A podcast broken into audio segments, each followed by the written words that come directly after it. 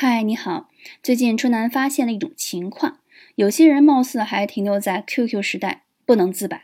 他们其实和你也没有见过面，也不知道什么时候加上微信的，也没交流过，但是会喜欢过段时间在微信上问：“你在吗？我能问你个问题吗？你现在忙吗？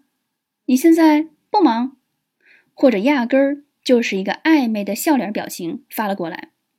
当然，我是不会回复我在。你能问问题？我现在不忙的。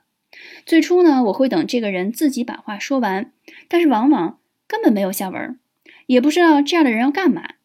心软就给了对方三次机会，结果后面完全是一样的说辞，真是有一种被骚扰的感觉，干脆就直接把这个人删除了。